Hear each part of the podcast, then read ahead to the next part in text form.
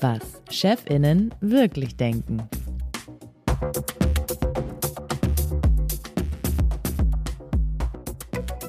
Hier sitzen wir wieder in unserem Podcaststudio von den Pool Artists. Gegenüber von mir ist Moritz Müller-Wirth, der stellvertretende Chefredakteur der Zeit. Hallo Moritz. Leonie, hallo. Und ich bin Leonie Seifert, die stellvertretende Chefredakteurin von Zeit Online. Und wie man schon an unseren Titeln hört, wir sind Chefs und haben auch Chefs. Und damit herzlich willkommen zu unserem Podcast, was Chefinnen und Chefs wirklich denken. Heute geht es um etwas, was mir sehr fern liegt, uns allen natürlich, Chaos und Willkür. Ich bin sehr gespannt. Mir liegt es nicht so fern, insofern freue ich mich auch auf die Dialoge zwischen uns, Leonie. Aber jetzt geht es erstmal wie immer am Anfang und eigentlich. Ich habe das auch nicht komplett ernst gemeint. Na, wir werden mal sehen. Unser heutiger Gast ist vielen Zuhörerinnen und Zuhörern dieses Podcasts bekannt. Vielleicht nicht so sehr als Chef, aber als Regisseur von grandiosen, herzerwärmenden, geistreichen und humorvollen Filmen, mit denen er große Kinoerfolge feierte. Zum Beispiel Alles auf Zucker. Dafür erhielt er einen deutschen Filmpreis für den besten Spielfilm und für die beste Regie. Meschugge ist ein solcher Film, Väter, Mein Führer und zuletzt fürs Kino die Känguru-Chroniken. Er ist Schweizer und auch Schauspieler, Unternehmer und Produzent und vieles mehr. Herzlich willkommen, Dani Levi. Ja, hallo. Dani, wir beide kennen uns schon zu lang, als dass wir jetzt künstlich ins Sie fallen würden. Deshalb haben wir beschlossen, wir versuchen es mal alle zu dritt mit dem Du. Habe ich eigentlich was vergessen jetzt in der Aufzählung, was dir besonders am Herzen liegt? Ja, natürlich, aber äh, auch nein. Völlig egal. Also ich finde, ich finde, ähm, dass du es schön gemacht hast und ähm, es wäre auf jeden Fall eine gute Herausforderung, wenn wir uns versuchen würden zu siezen, aber das schaffen wir natürlich eh, eh nicht. Nein, du hast nichts vergessen. Ich bin natürlich eigentlich zum Großteil meines Lebens ein Einsiedler und bin Autor. Das vergessen immer ganz viele, dass zum Filmemachen natürlich auch das Schreiben dazugehört. Und deswegen, da können wir auch noch drüber reden, über die schizophrene Beziehung des Autors da bist du dann zu dein sich eigener selber. Chef. Genau, ja. ja. ja. Chef von. Weil das ist nicht zu unterschätzen, was man mit sich selber so anstellt. Wir wollen aber leider heute nicht über deine wunderbaren Filme und Drehbücher und Produktionen reden, sondern über dich als Chef. Chef bist du nämlich, das hast du mir auch im Vorgespräch nochmal erläutert, in mehrfacher Hinsicht. Einmal natürlich, das wird der Kern unseres Gesprächs sein, am Set als Regisseur, wo du zum Teil über 100 Menschen gleichzeitig führen musst, vom Kabelträger bis zum Oscarpreisträger. Chef bist du aber auch als Gesellschafter der Produktionsfirma X-Filme und als Produzent, wenn du verhandeln musst über Geld, über Rechte, über diese Dinge. Wie man schon ahnt, drei sehr unterschiedliche Chefformen, in denen das Thema, das Leonie ja schon umrissen hat, nämlich eine gewisse, naja, jetzt wird es schon schwierig. Wie würdest du sagen? Beliebigkeit, ein Chaos, eine, Breite. Eine gewisse Breite, sagen wir so, eine gewisse Breite in der, im, im Führungsstil äh, möglich ist. Und das ist besonders interessant hier für diesen Podcast, wo es ja um Führung Mhm. und um Chef und Chefin sein geht. Jetzt Ähm, müsst ihr aber nochmal erklären, was meint ihr jetzt mit Breite? Dani, das ist jetzt einfach. Na, verschiedene Aufgabenfelder, in denen ich mich bewege, verschiedene Etagen sozusagen. Menschen, mit denen ich ein Abhängigkeitsverhältnis habe, weil ich von ihnen was brauche. Andere Menschen, die mit mir zusammenarbeiten, wiederum andere Leute, mit denen wir gemeinsam in einem Pool arbeiten, eben zum Beispiel am Set. Das ist schon ein breites Verständnis von Chefsein. Ja. Das Thema allerdings ist eben auch breit und nicht so gut zu fassen. Als wir darüber sprachen, über was wir reden sollen, hast du vorgeschlagen, dass wir über deinen, ich würde, hätte das so mich nicht getraut vorzuschlagen, über deinen chaotischen Führungsstil sprechen. Mhm. In deiner Mail stand, lasst uns doch darüber reden, was tun, wenn der Chef ein Chaot ist. Genau, das war jetzt aus dem Bauch heraus, habe ich das einfach kurz hingeschrieben. Ich habe ja auch noch ein paar Alternativen hingeschrieben, die man thematisch hätte benutzen können, aber ähm, Menschlichkeit schriebst du noch. ja, genau. Oder Menschenliebe habe ich, glaube ich, geschrieben. Menschenliebe. Ja, Geduld und Menschenliebe. Es wird immer Ähm, aber, spannender. Cha aber ja, das Chaos ist auf jeden Fall ein Teil meiner Persönlichkeit. Ich meine, die bringe ich, das bringe ich einfach mit in jeden Bereich, in dem ich mich bewege. Und auch in dem Bereich des weisenden oder des anleitenden Chefs, sage ich jetzt mal im weitesten Sinne. Und deswegen habe ich das mal vorgeschlagen, weil das für viele MitarbeiterInnen natürlich nicht einfach ist, mit mir jemandem umzugehen, der nicht klar strukturiert ist. Aber da können wir wirklich nochmal etwas genauer darüber sprechen. Und deswegen dachte ich, vielleicht ein interessantes Thema, weil beim Hören eures Podcasts ist mir schon aufgefallen, dass die ChefInnen, mit denen ihr bisher gesprochen habt, schon immer ganz schön oben schweben. Also ich habe immer das Gefühl, die haben alles im Griff auf eine bestimmte Art und Weise. Also ich habe immer so das Gefühl, eigentlich sind die unglaublich lässig, weil sie wissen alles so genau, wie es geht. Und ich bin mit meiner Chefrolle eigentlich permanent überfordert. Und das finde ich schon auch nochmal ein Thema, also über das man sprechen könnte, weil ich möchte alles andere als gelassen sein, weil ich finde Chefsein wirklich kompliziert. Das haben hier schon einige gesagt auf diesem Stuhl, aber du hast schon recht, das reinzugehen in einen Chef- oder Chefinnen-Podcast mit einer solchen äh, Ansage, dass es nämlich eigentlich möglichst kompliziert, also sehr kompliziert ist, aber mhm. eben auch eine Unsicherheit, auch eine Grundlage vom Chefsein ist, das lässt auf spannende, eine spannende Dreiviertelstunde hoffen. Und jetzt fängt aber Leonie an mit etwas, was du, wenn du den Podcast gehört hast, schon kennst, nämlich mit unserem Fragespiel. Ja, genau. Mhm. Ja, wir nähern uns jetzt ähm, deiner ähm, Führungspersönlichkeit an und ich lese elf Sätze vor und du bewertest auf einer Skala von 1 bis 10, inwiefern sie zutreffen. 10 trifft voll zu. Okay. Das Führungszeugnis. Du bist gerne derjenige, der die Entscheidungen trifft. Sieben. Als Führungskraft machst du täglich Ansagen. Zehn. Du bist für deine Mitarbeitenden immer erreichbar. Zehn. Deine Mitarbeiterinnen und Mitarbeiter haben nach einem Gespräch mit dir meistens bessere Laune als vorher. Zwölf. Wow. ne, ist ja Promotion hier. Nein, nein. Äh, Im Großen und Ganzen ist das schon das, der Sinn jedes Gesprächs, dass man besser rausgeht als rein. Ja. Du wirst nie laut. Sieben. Hast du schon mal am Set gestanden und geschrien? gekeift dann wahrscheinlich eher. Also richtig geschrien, so wie man das aus amerikanischen Filmen kennt, eher nicht. Also da habe ich, nee, ist nicht mein Temperament, aber ich kann schon laut werden, ja. Bei Bewerbungen ist der erste Eindruck, den du von einer Kandidatin, einem Kandidaten hast, entscheidend. Fünf. Was sind es eigentlich für Leute, die du einstellst? Assistentinnen oder natürlich auch, also wir machen ja oft auch ein Casting für die einzelnen Gewerke, sage ich mal, also Produktionsleiter, Herstellungsleiter, Szenenbildner, Kostümbildner, in, Entschuldigung, also ja, natürlich habe ich viele Bewerbungsgespräche. Du findest es völlig okay, wenn ein Mitarbeiter sagt, dass er keine Überstunden machen möchte? Zehn. Teilzeit ist grundsätzlich ein gutes Modell. Was kann ich da bewerten? Ja, zehn. Du kommunizierst vor der Arbeit klar deine Erwartungen. Vier. Mitarbeitende können gut einschätzen, was du von ihnen willst und was nicht. Da geht's los. Sechs. Wenn ein Mitarbeiter oder eine Mitarbeiterin einen Fehler zum dritten Mal macht, reißt dein Geduldsfaden. Nein. Null. Null. Ja, ja okay. zwei. Kann schon mal passieren, aber dann liegen aber andere Dinge zugrunde. Also du sagst, du kommunizierst vor der Arbeit deine Erwartungen eventuell nicht ganz so klar. Ja, ja, das hat mit dem Chaos zu tun. Ich überblicke oft nicht, wo das Feld hingeht. Genau. Ich bin kein strukturierter Denker im Sinne von, dass ich ein Feld abmessen kann und sagen kann, pass auf, du bist genau dafür, dafür oder dafür zuständig und ich mache eine klare Zuweisung. Sondern ich habe eine diffuse Idee einer Zusammenarbeit, kann sie nicht präzise abstecken und entsprechend auch noch nicht so richtig ankündigen, was ich genau erwarte oder brauche. Kannst du das mal konkret erzählen? Auf jeden Fall. Das ist ein Führungsstil, der sehr, sehr eigen ist und den ich auch immer schon hatte. Aufgrund dessen muss ich einen kleinen Schritt zurückgehen, weil ich ja Autodidakt bin. Ich komme ja nicht aus einer klassischen Schmiede, in der man das Filmemachen, Regie führen, wie auch immer lernt oder gelernt hat. Ich bin als Autodidakt sozusagen in meinen Beruf hineingestolpert. Und ich habe schnell gemerkt, da gibt es viele neugierige Augen, die einen angucken, wenn man plötzlich als Regisseur am Set steht und man kann das so und so gestalten.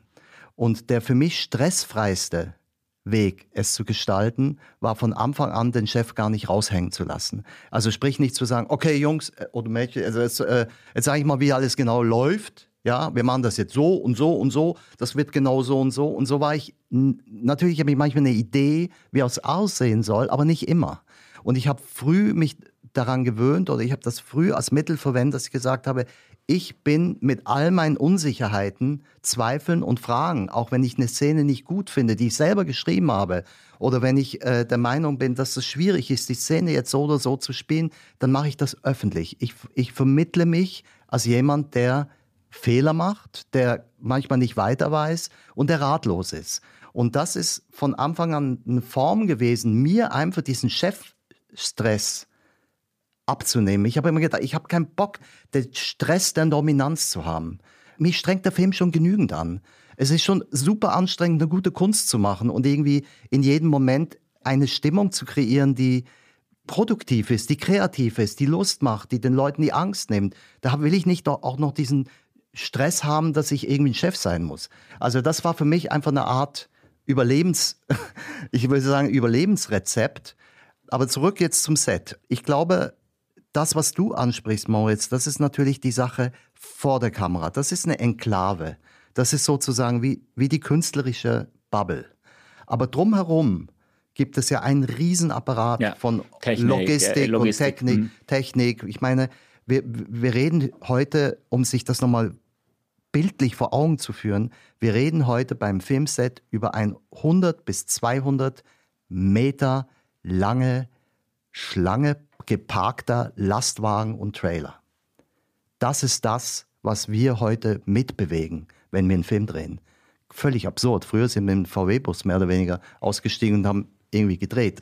Der ganze Filmaufwand ist gigantisch gewachsen. Wann hast du gemerkt, Dani, dass diese aus dem Autodidaktischen heraus entwickelte Vermeidung von Chefstress, so will ich es mhm. mal verkürzen, mhm. Erfolg und vor allem Autorität bringt. Denn das brauchst du ja gerade mit Schauspielerinnen und Schauspielern, aber auch mit den Leuten aus den Trailern. Wann hast du gemerkt, dass das funktioniert und wie? Ganz früh schon, also ganz schnell schon. Ich habe A gemerkt, die Leute mögen mich. Und ich habe B gemerkt, sie nehmen mich ernst und sie glauben mir, weil ich authentisch bin weil ich nicht vorgebe, die Lösung zu kennen, die ich dann nicht wirklich kenne. Oder die Lösung ist doch schal. Es ist schon immer wichtig, natürlich eine, eine Vision und auch eine, eine Idee und eine Richtung zu geben. Man kann den Leuten nicht einfach nichts geben. Das nicht, aber, aber selber verwundbar zu sein und mich sozusagen mit den MitarbeiterInnen im weitesten Sinne vor und hinter der Kamera auf eine Ebene zu bewegen, weil jeder hat irgendwo bei einem Filmset auch Schiss, Angst, Fehler zu machen. Die Kamera unscharf zu ziehen, ein Requisit falsch zu platzieren, was nicht auf Anschluss ist. Bei den SchauspielerInnen haben unglaublich Angst, nicht im Moment zu sein, den Text nicht zu können. Und zwar, ich kenne ja den Stress vor der Kamera. Und für mich war es immer ein, ein wichtiger Teil meines Chefseins am Set war, diese Ängste möglichst auszuhebeln, den Leuten ein Gefühl zu geben, hier seid ihr an einem Ort, hier könnt ihr Fehler machen, hier könnt ihr euch irren, hier können wir alle gemeinsam eigentlich suchen und nicht zwingend das schon geplante erreichen. Also ich habe mich immer ein Stück weit gegen diesen Leistungsdruck am Filmset. Also ich, ich möchte dazu auch nochmal sagen, es gibt den Ausspruch von Werner Herzog, Film ist Krieg. Ich weiß nicht, ob ihr den kennt. Das ist in der heutigen Zeit sowieso schwierig, sowas zu sagen. Aber grundsätzlich ist es natürlich durch die Logistik, durch die heftigen Apparaturen und das ganze Material, was im Set ist, ist es natürlich schon ein, es ist ein massiver Apparat. Es ist nicht sensibel. Es ist keine kleine Besprechung wie hier an einem Konferenzsaal oder in euren kleinen süßen Redaktionsräumchen und so. Also das ist schon ganz schön grob. Das ist ein grobes Handwerk, würde ich mal sagen, mit ganz vielen Leuten. Und ich habe schon ganz früh, schon mit meinem allerersten Film darunter gelitten, dass dieser Apparat unbeweglich ist. Er ist starr. Vieles ist gekoppelt an eine massive Planung. Es steht alles auf Papier, hier muss, das muss dahin und dahin. Und jede, also wenn man sagt, man will nicht in die Richtung drehen, sondern man will in die Richtung drehen, kann das eine halbe Stunde heillose Aufregung am Set sein, weil die Richtung nicht richtig eingerichtet ist oder weil man dafür die Lichter nochmal alle anders stellen muss und so weiter. Es hat alles riesige Konsequenzen. Und ich habe immer gedacht, das Entscheidende für mich als Chef oder als Regisseur in dem Fall ist, in diesem starren Apparat Freiräume zu kreieren. Und die Freiräume kann ich kreieren darüber, dass ich nicht wirklich berechenbar bin. Dann ich sagen, okay, wir drehen um. Dann sagen alle, wie wir drehen um? Na, wir drehen das da lang. Oder ich gebe Schauspielern eben plötzlich einen Bereich, wo sie sich auch bewegen können, was nicht zwingend vorbereitet, vorbesprochen wurde. Und das öffnet mir künstlerisch, aber auch kreativ manchmal einfach viele Türen, mich nicht in, dieses, in diese Versklavung der Apparatur zu begeben. Also ich verstehe jetzt, dass aus deiner Überlebensstrategie du deinen Führungsstil heraus entwickelt hast und dass das bestimmt für viele Menschen, die gerne freiheitlich und selbstbestimmt arbeiten, die richtige Form ist, mit ihnen umzugehen. Aber aus meiner Arbeit kenne ich, dass mindestens so viele Menschen sich damit sehr schwer tun, wenn sie nicht klare Erwartungen kommuniziert ja. bekommen und nicht gesagt bekommen, was sie wirklich machen sollen. Heißt das, du arbeitest mit solchen Leuten, die einfach mehr Klarheit und mehr Vorhersehbarkeit brauchen, gar nicht erst zusammen? Nein, nein, dieser Arbeitsstil führt, Leonie, absolut zu Konflikten. Und es gibt auch wirklich Leute, die sagen, Moment, ich brauche hier eine klare Ansage, was du jetzt wirklich in der Szene zeigen willst. Und ich möchte genau wissen, brauchst du, willst du jetzt wirklich die Tapete da hinten, willst du das jetzt haben? Wie sieht das genau aus? Es gibt natürlich Leute, die, die auch wütend werden, die auch sagen, du kannst dich nicht immer irgendwie aus allem herumwursteln oder so. Also dieses Chaos-Image kannst du gerne vor dir hertragen, aber das kommt nicht immer gut an. Also das ist schon, es ist eine Konfliktmasse. Und die wird auch ständig neu verhandelt. Und das ist auch gut so. Versuchst du das denn bei so Bewerbungsgesprächen oder wenn du Leute kennenlernst, herauszufinden, bevor du mit ihnen arbeitest, ob die damit können oder halt eher nicht? Ja, durchaus. Also ich spreche schon über das Thema. Also, okay, die meisten SchauspielerInnen, glaube ich, wissen, wenn sie mit mir arbeiten, dass ich also über viele, viele Jahre jetzt schon keine Proben mache. Also das ist ja auch etwas, was im im klassischen Filmemachen am Set sehr ungewöhnlich ist. In der Regel ist es so, die Leute kommen aus Kostüm, Maske. Also entweder gibt es davor schon eine Art Stellprobe, Staging nennt man das, und dann gehen die Leute nochmal zu Kostüm, Maske. Dann kommen sie raus und dann wird aber die Szene genau gestellt. Dann wird das auch richtig geprobt, damit auch alle genau wissen, welcher Schauspieler, welche Schauspielerin, welche Position ist. Das habe ich ja völlig geskippt. Bei mir kommen die Leute aus Kostüm, Maske. Es gibt in der Regel gar keine Proben vorher und wir proben auch danach nicht, sondern es heißt, die kommen, sehen gut aus und ich sage, okay, wir drehen. Und alle, also am ersten Drehtag sind man so, what? Was? Wir, haben, wir wissen gar nicht, wo die hingehen. Das ich, wir reagieren einfach. So ein bisschen wie mein, einer meiner großen amerikanischen Vorbilder ist John Cassavetes.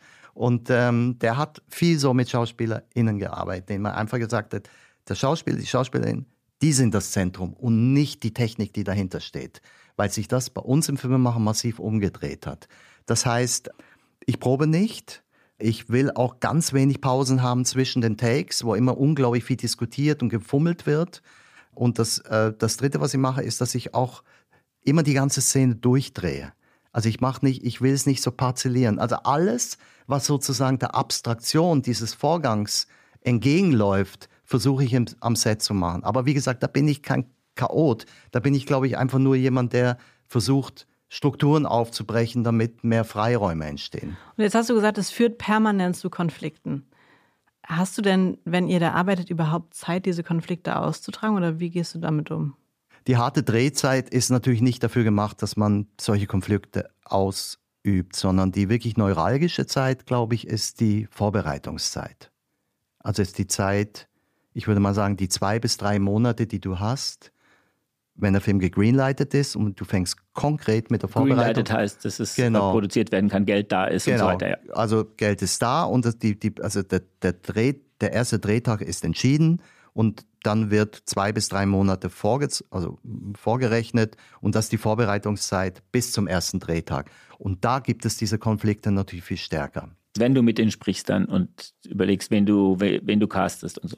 Genau, genau. Also da ist natürlich der Regisseur in dem Fall schon wirklich gefordert, klare Ansagen zu machen im Sinne von, äh, und das kann ich aber auch, das mache ich auch in der Regel, die Location gefällt mir oder die gefällt mir nicht. Hier könnte ich mir vorstellen, nur die, ich sage jetzt mal, 200 Grad zu bedrehen und die anderen 160 Grad braucht ihr nicht einrichten. Also solche Sachen, die sind schon wichtig für die, für die TeammitarbeiterInnen. Und wann ist dir mal dieser Führungsstil um die Ohren geflogen? Erinnerst du dich an eine konkrete Situation? Also, was mir permanent um die Ohren fliegt, ist eher in dem Bereich der Assistenz. Also in meiner persönlichen Assistenz, wo ich einfach merke, da ist das Briefing und auch das nicht wirklich Greifbare, was ich manchmal habe in dieser Situation, kommt nicht so richtig gut. Und zwar, also. Schlimmerweise das Schicksal von vielen Assistentinnen wahrscheinlich. Chaotische mhm. Chefs und sie wissen überhaupt nicht, ja, was der jetzt wirklich Ja, will. und das tut mir auch total leid, weil, also es ist ja so, du hast bei Assistentinnen gibt es in meiner Erfahrung eigentlich meistens die, die tatsächlich eine Ansage brauchen und die auch gerne wissen wollen, wo der Weg hingeht und was sie genau machen sollen. Bei den Assistentinnen, sage ich jetzt mal, ich hatte meistens eine Assistentin, hatte glaube ich nur einen Assistenten in meinen letzten Jahrzehnten, die selbst, also selbst die Initiative ergreifen und eigen, eine eigene Struktur entstehen lassen und sagen, was habe ich mir überlegt, ich möchte das für dich machen und dann das, ich würde das gerne so und so machen, wie findest du das? Das ist für mich natürlich Paradies. Da denke ich mir so, oh wow, okay, ein Stück der Last der Entscheidung und der Führung wird von mir weggenommen und das finde ich großartig. Ist aber, finde ich, in der deutschen Arbeitswelt, so wie ich sie kennenlerne, in diesem Bereich eher selten. Ich würde doch gerne nochmal zurückkommen auf Set und auf eine andere Form von jedenfalls von mir möglicherweise naiv imaginierten Konflikten. Ja. Also wenn du den Leuten, fand ich sehr beeindruckende Schilderung, einfach Freiheit lässt. Wir proben nicht, ihr, seid, ihr seht super aus, jetzt mal los, ihr kennt eure Texte und so weiter, klar. Und dann musst du aber als Regisseur natürlich auf die Qualität achten. Ja. Dann stolpert jemand, dann geht jemand falsch, dann spricht jemand irgendwie zu undeutlich ja. und so weiter. Ist es nicht in so einer freiheitlichen Atmosphäre noch, noch, noch viel schwerer, als es ohnehin für Chefs und Chefinnen ist, klare Kante zu zeigen und auch zu kritisieren und vielleicht auch zu sagen, nach der dritten Minute weißt du schon, das ist die falsche Besetzung. Wie gehst du dann mit damit um, dass diese Leute eine Freiheit von dir bekommen, aber natürlich sicherlich gelegentlich auch wirklich harte Kritik. Das ist die falsche Besetzung. Was du gerade, in, ich weiß nicht, ob du das bewusst in, in, den Mund genommen hast, das darf natürlich nicht passieren. Das, das ist ja ein Fehler der Vorarbeit. Ich meinte jetzt äh, tatsächlich nicht, das war also. Die falsche Umsetzung meinst genau, du, dass also jemand auf dem falschen. Du sagst den Leuten, da breche ich manchmal auch ab. Also sehr, sehr selten, aber manchmal breche ich ab, aber es sind Leute, die sind im völlig falschen völlig falsche Spur. Völlig Und nimmst du es dann Geleis. auf dich? Sagen ich kenne keine Schuld. Mir ist das völlig egal. Es ist einfach, es ist einfach nicht richtig. Manchmal laufe ich auch rein in die Szene. Ich sage dann dem Team, lass alles laufen. Ich laufe rein in die Szene und sage, das ist Quatsch, das ist doch Blödsinn. Komm, du brauchst doch nicht die ganze Zeit Kaffee trinken. Dann nimm, oder was auch immer. Dir, dann würde ich dir äh, sagen, warum haben wir es nicht geprobt? Dann wüsste ich's. Weil Proben nicht gefilmt wird. Das Problem am Proben ist ja das, dass ich kenne viel SchauspielerInnen, die sind bei Proben großartig, kaum läuft die Kamera, ist die Qualität, die Intuition und die Impulsivität der Probe weg. Du kommst in die Sklaverei der Wiederholung, der Repetition. Das ist wirklich das Allerschwierigste, dass du das immer wieder neu erfindest. Nach dem Bitte. Vor allem, wenn du die Szene öfter drehst. Ich mag Chaos am Set. Ich mag, wenn die Leute, es gibt manchmal, dass die Leute sagen, ich glaube es nicht, was hier gerade abgeht. Es geht alles drunter und drüber. Es geht auch alles schief und Danny Levy lässt laufen.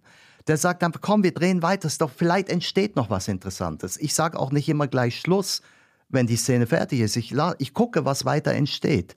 Also mich interessiert, mich interessiert der unbekannte Pfad, der überall lauert, hinten und vorne, links und rechts, oft viel mehr als das, was ganz präzise geschrieben und vorbereitet wurde. Weil das, was präzise und vorbereitet wurde, das kriegen wir schon irgendwie immer hin.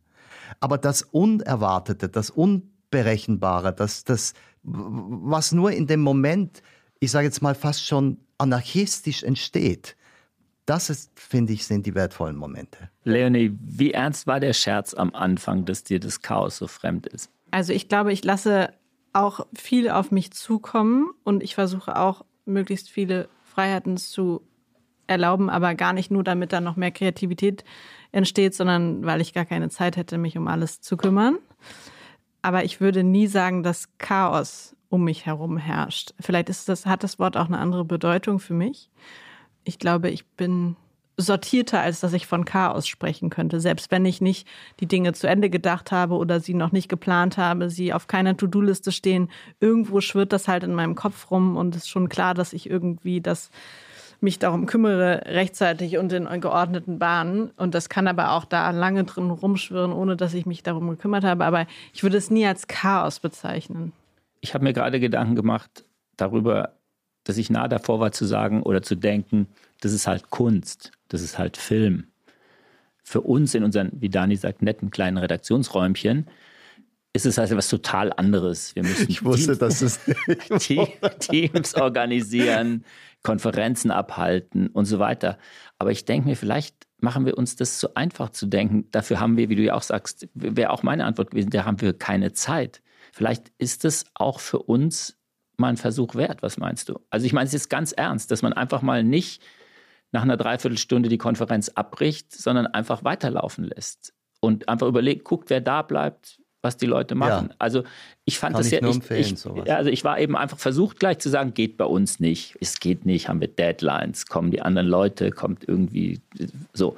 Aber vielleicht, ich bin da jetzt ein bisschen ins Zweifeln geraten. Man darf ja nicht glauben, dass ein Filmset oder auch die Vorbereitung einer, einer Filmarbeit ohne, ohne Druck ist. Ist ja nicht so, dass wir uns in einer frei durchatmenden, entspannten Kunst befinden, sondern wir reden über sehr, sehr viel Geld, sehr, sehr viele Menschen, die eingewiesen werden müssen, die an einem bestimmten Tag X, sprich erster Drehtag oder wenn die Szene gedreht wird, fertig sein müssen mit einer oft sehr, sehr aufwendigen Vorarbeit und Vorbereitung, die, die da zum Ende führt. Also wir reden nicht über eigentlich eine entspannte Grundsituation. Und meine Erfahrung in diesem Thema ist eben, wenn man sich dem Zeitdruck oder auch eine bestimmte, einen bestimmten Takt einer bestimmten starren Struktur zu stark, zu stark unterwirft, wirst du in allem, was du tust, ein Stück weit unfreier. Also ich glaube, dass das Geschehen lassen von Ereignissen oder von unvorhersehbaren Wendungen in einem Gespräch, in einer Sitzung, in einer Vorbereitung oder in Besichtigungen von Drehorten, Besprechungen von Szenenbildern oder wie auch immer, kann für alle Seiten einen kreativen Schub geben. Und ich glaube sehr an diesen kreativen Schub, und zwar nicht nur bei mir, sondern überhaupt. Also ich glaube, wenn man bestimmte Regeln einreißt, wird wie so ein Feld breiter und die Grenzen etwas offener, um tatsächlich kreativ an bestimmte Dinge ranzugehen. Und das ist schon etwas, was ich in meiner in meiner Welt oder in meinem Leben als eine Aufgabe als, als Chef empfinde, wo ich das Gefühl habe, meine Aufgabe ist nicht nur ein guter Chef zu sein und wie gesagt eine, einen guten, sicheren Arbeitsbereich zu schaffen, sondern auch Grenzen einzureißen und das Feld zu vergrößern. Ich glaube, das ist gar nicht gewissen Formaten, die wir zum Beispiel für kreative Workshops oder so haben, ist es gar nicht so schrecklich fern. Ne? Also wenn wir in einen Workshop gehen und einfach nichts vorbereitet haben, nur einen Stapel mit weißem Papier, ja. dann ist das das. Und man lässt halt einfach laufen und fängt an zu reden und dabei entstehen die Geht's besten Ideen. Ich mag das halt ganz gerne, wenn es hart terminiert ist auf eine Stunde und habe das Gefühl, dann passiert am meisten. Aber wahrscheinlich passiert in der Nachspielzeit noch mal mehr hinterher beim Kaffee oder so. Das kann schon sein. Ja.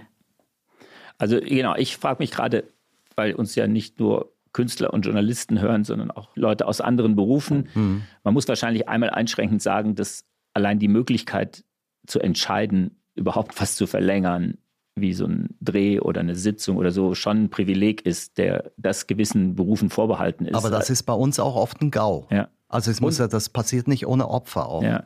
Und sozusagen jetzt irgendwie ein führungstechnischer Kalenderspruch, also so habe ich dich jetzt verstanden, Chaos bedarf sehr präziser Vorbereitung. Nee, das glaube ich nicht. Ich glaube, Chaos bedarf der Selbstsicherheit oder dem Selbstbewusstsein und der Freude des Moments. Also wenn man das Gefühl hat, dass der Moment konditioniert ist auf alle Seiten, dass der, ich sage jetzt mal, fast rundherum eine kleine Mauer oder einen kleinen Zaun hat, wo man weiß, das ist der Moment, der ist genau so definiert und man sprengt das oder man, man definiert das anders, dann bedeutet das schon, du brauchst schon auch eine ganze Menge Selbstbewusstsein, zu sagen, wir nehmen uns jetzt hier mehr Zeit oder viel weniger. Das gibt es ja auch. Manchmal gibt es auch Sachen, wo jemand mit mir, keine Ahnung, was besprechen will und ich sage nach drei Minuten, das ist doch super, komm, wir machen das einfach so und so und den Rest gucken wir. Und Schluss. Und wir besprechen nicht weiter. Und die Leute sind natürlich auch manchmal irritiert, weil sie dann denken, es gibt es übrigens auch mit mir. Also es ist ja nicht so, dass ich immer nur so bin. Es gibt ja auch Leute, die mich konfrontieren mit, unvorhersehbaren Lösungen oder, oder, oder Möglichkeiten, wo ich so sage, echt, also an sowas habe ich jetzt überhaupt nicht gedacht. Das kann ich mir irgendwie auch gar nicht vorstellen, aber vielleicht viel, viel klüger so, viel interessanter. Aber du hast eben, das wollte ich jetzt, bevor wir dann nochmal die Perspektive wechseln und Ja. uns versuchen, in die Mitarbeitenden, also sozusagen vom Trailerfahrer bis zum Oscar-Preisträger mal reindenken, wie das so ist für die oder deine Assistenzen. Du hast ja eben gesagt, es ist Selbstbewusstsein seine Voraussetzung auch dafür. Andererseits hattest du am Anfang gesagt, Fehler einräumen, Unsicherheit transparent machen. Das Das- ist ja nicht unbedingt alles, was auf Selbstbewusstsein einzahlt, sondern auch, Doch. würdest du sagen, Ja, ja, ich glaube. also im Endeffekt ja, aber Mhm. du bist ja, die Leute kennen dich zwar jetzt, also nach, nach deinen äh, vielen Jahrzehnten als Regisseur wissen die, das hast du ja auch gesagt, wissen schon die Leute, was es ist, in etwa mit dir zu arbeiten, Mhm. aber du bist ja echt unsicher in der Situation, sonst Ja. wirkt es ja auch gar nicht. genau. Und im Endeffekt ist es selbstbewusst, klar, es ist cool, unsicher zu sein, aber nur, wenn im Endeffekt was dabei rauskommt. Aber in der Sekunde, also weiß ich auch von mir, wenn man unsicher ist, macht man das ja nicht strategisch transparent, Nee. sondern das ist dann so. Und alle Leute merken, Ja. der ist unsicher. Ja. Das ist schon eine andere Form von, als Ja, Selbstbewusstsein, oder? Also wenn du die Unsicherheit selber in die Hand nimmst und den Menschen um dich herum sagst, jetzt bin ich wirklich sehr, sehr unsicher, wie wir das hinkriegen, weil ich finde, die Szene funktioniert einfach überhaupt nicht. Oder die, oder die Besprechung geht in die völlig falsche Richtung. Warum? Oder wenn man, wenn man plötzlich wie so ein, also wie so ein Game Changer macht, mitten in einer Besprechung sagt, Leute, worüber reden wir? Warum reden wir so miteinander? Also plötzlich einfach so wie so, ein, wie so eine Wendung reinpackt, das hat in der Regel schon also einen sehr fruchtbaren, fruchtbare Konsequenzen. Und äh, man benennt es ja. Also natürlich gibt es auch Situationen, und zwar Moritz, wirklich viele, in denen ich natürlich auch total im Stress und unsicher und eingeschüchtert und, und ich bin Überfordert ja nicht hast du überfordert, ja, natürlich, klar.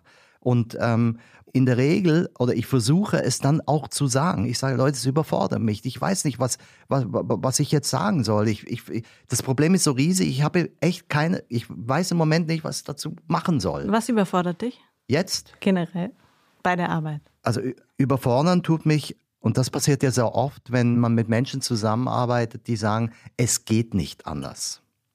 Das finde ich extrem überfordernd und sehr nervig.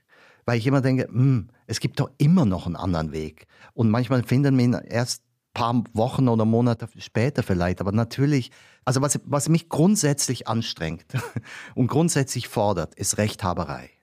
Das ist etwas, was ich überhaupt nicht ab kann. Ich kann wirklich eingestehen, wenn ich Mist baue oder Mist erzähle. Und, oder wenn ich einen Fehler gemacht habe oder wenn ich, wenn ich eine blöde Anweisung gegeben habe, wo Leute in die falsche Richtung äh, äh, was entwickelt haben und, und, und das war, man, also, es, also ich, ich habe kein Problem zu sagen, dass ich selber ein Idiot bin und dass ich wirklich mich echt täusche. Es gibt sogar manchmal, dass ich sage, Leute, vertraut mir nicht. Das, was ich sage, ist nur sehr, sehr beschränkt belastbar.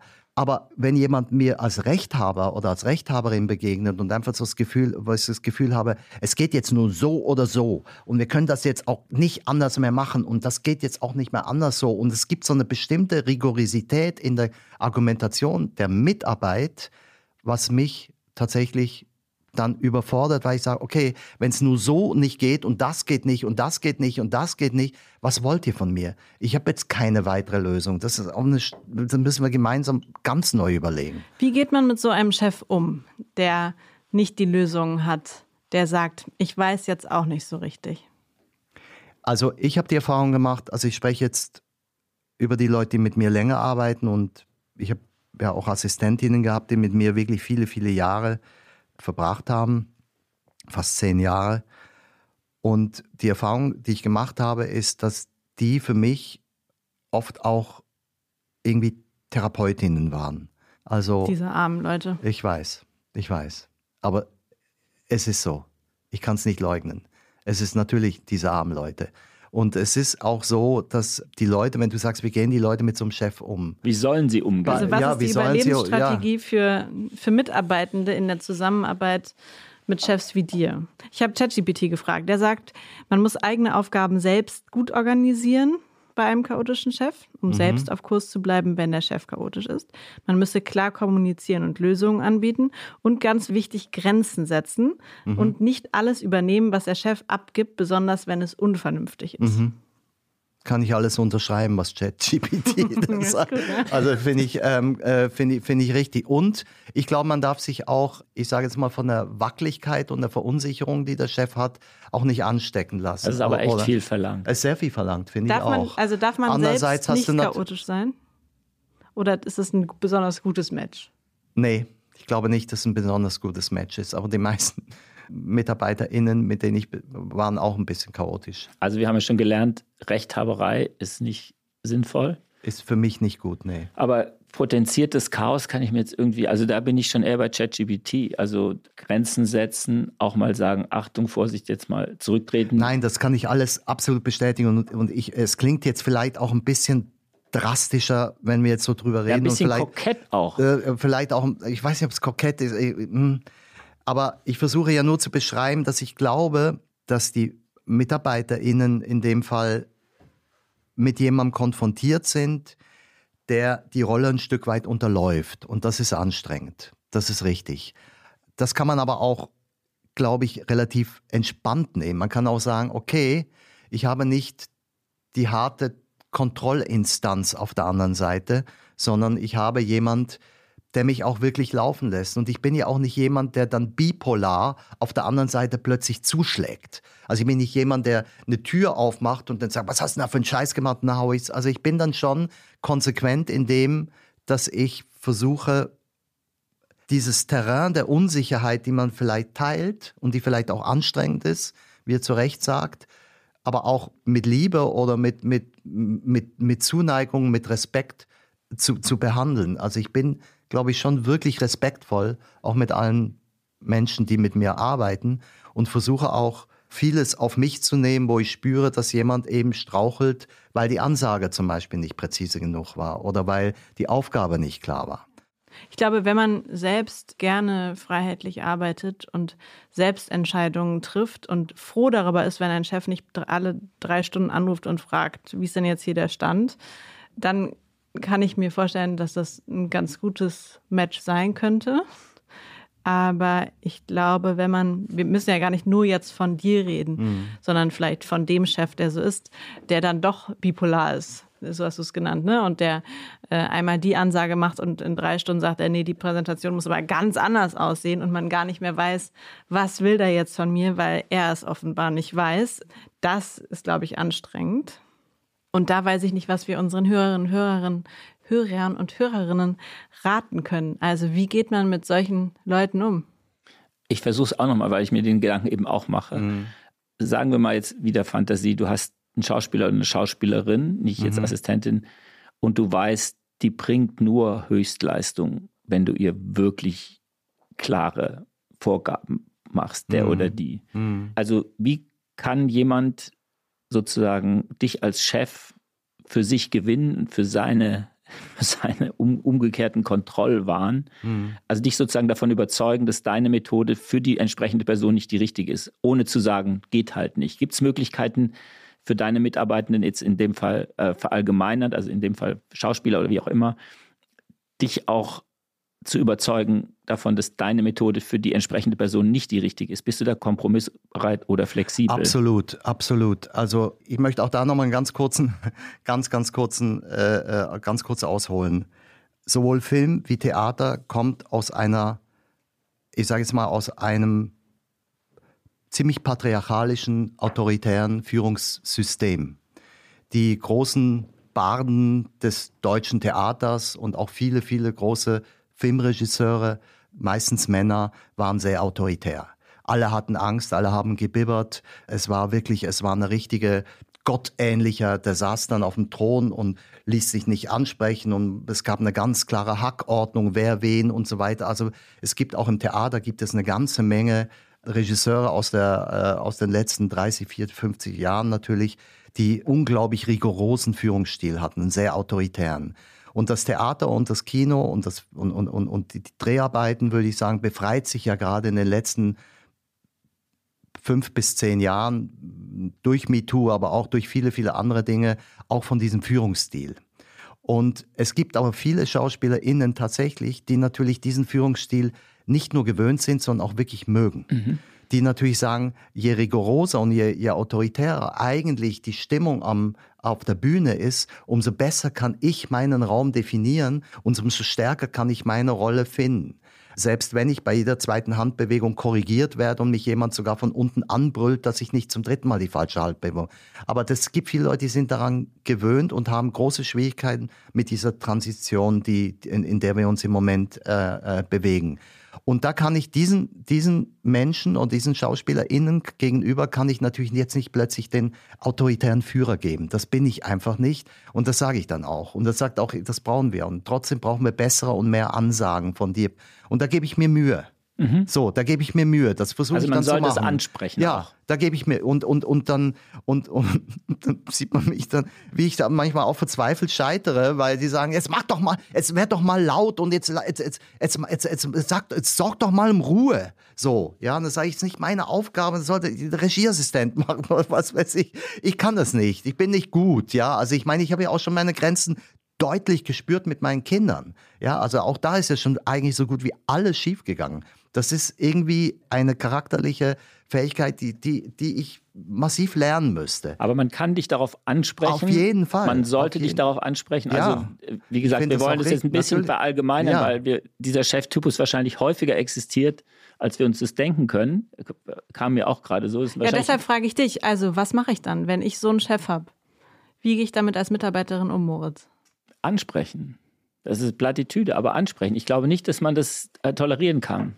Ich weiß nicht. Ich glaube, der, äh, zumindest der, der weise Rat wäre. Nein, dass man, also man kann ja verzweifeln. Also, naja, wenn, wenn du, wie du es beschrieben hast, schöner kann man es gar nicht beschreiben. Ja. Da ist jemand da, der will das, der will Ansagen. Und nur mit Ansagen wird, geht, wird, ist der oder die wirklich ja. gut. Und dann kriegt er die nicht. Ja. Das ist doch zum Verzweifeln, also ich, muss man ich, ansprechen. Ja. Aber warte mal, stopp mal, Leon, jetzt Ja, du. genau. Also du kannst sagen, ich brauche mehr Anweisungen. Ja. Das ist so der, der, der meine, meine Voraussetzung, für, um arbeiten zu können. Klar, das kann man in Mitarbeitergesprächen besprechen und dann kann der Chef sich bemühen, mehr Anweisungen oder Ansagen zu machen, weil er weiß, diese Mitarbeiterin, dieser Mitarbeiter braucht das. Gut. Aber es gibt ja genug Chefs, die halt heute die Ansage, morgen die Ansage machen und willkürlich herrschen.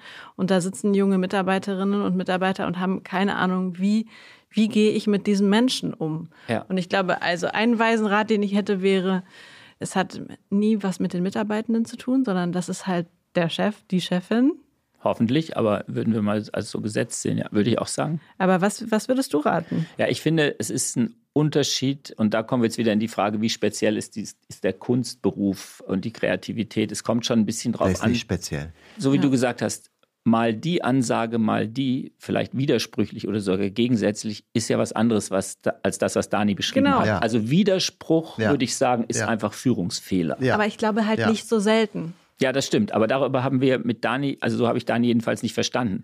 Das nee. war eher Unsicherheit, nee. keine, keine Ansagen. Aber ich würde auch Dani sagen, wenn er jetzt gesagt hätte, die Leute müssen damit leben, dass ich in der Minute 10 sage nach rechts und in der Minute 11 nach links und zwar aus Überzeugung, Nein. da würde ich sagen, schlechter Chef, schlechter Regisseur. Nein, Würdest du auch würde sagen? Ich nie tun. So. Nein. Also Inkonsequenz und Widersprüchlichkeit im Führungsverhalten würde ich mit der herrlichen Form von Chaos, die wir gerade in der letzten Dreiviertelstunde besprochen nee, haben, gar nicht, nicht verwechseln. Hat damit das nichts ist, zu tun. Ich glaube auch nicht, dass das damit zu tun hat. Nein, im Gegenteil. Je stärker die emotionale Klarheit auch ist und die, ich sage jetzt mal auch den direkten, ich sage jetzt mal fast schon aus, dem, aus einer Verbindung von Herz und Kopf, die, die Richtung, in die man gehen will und in die man die Leute führt und auch hin dirigiert, je stärker das gefühlt ist, umso sicherer fühlen sich alle. Aber trotzdem möchte ich nochmal dazu eine Sache sagen. Ich glaube tatsächlich, dass man Chefs, die so ein bisschen ehrlich dann sind, in, auf bestimmten Bereichen darauf ansprechen kann und sie auch nicht zu ernst nehmen sollte. Ich glaube, das kann man schon durchaus wirklich zur Rede bringen und man kann auch einem Chef abverlangen, abfordern, dass bestimmte Dinge klarer und besser formuliert werden. Man, vor allem, es gibt ja Leute, die mögen Achterbahn, es gibt Leute, die mögen Achterbahn nicht.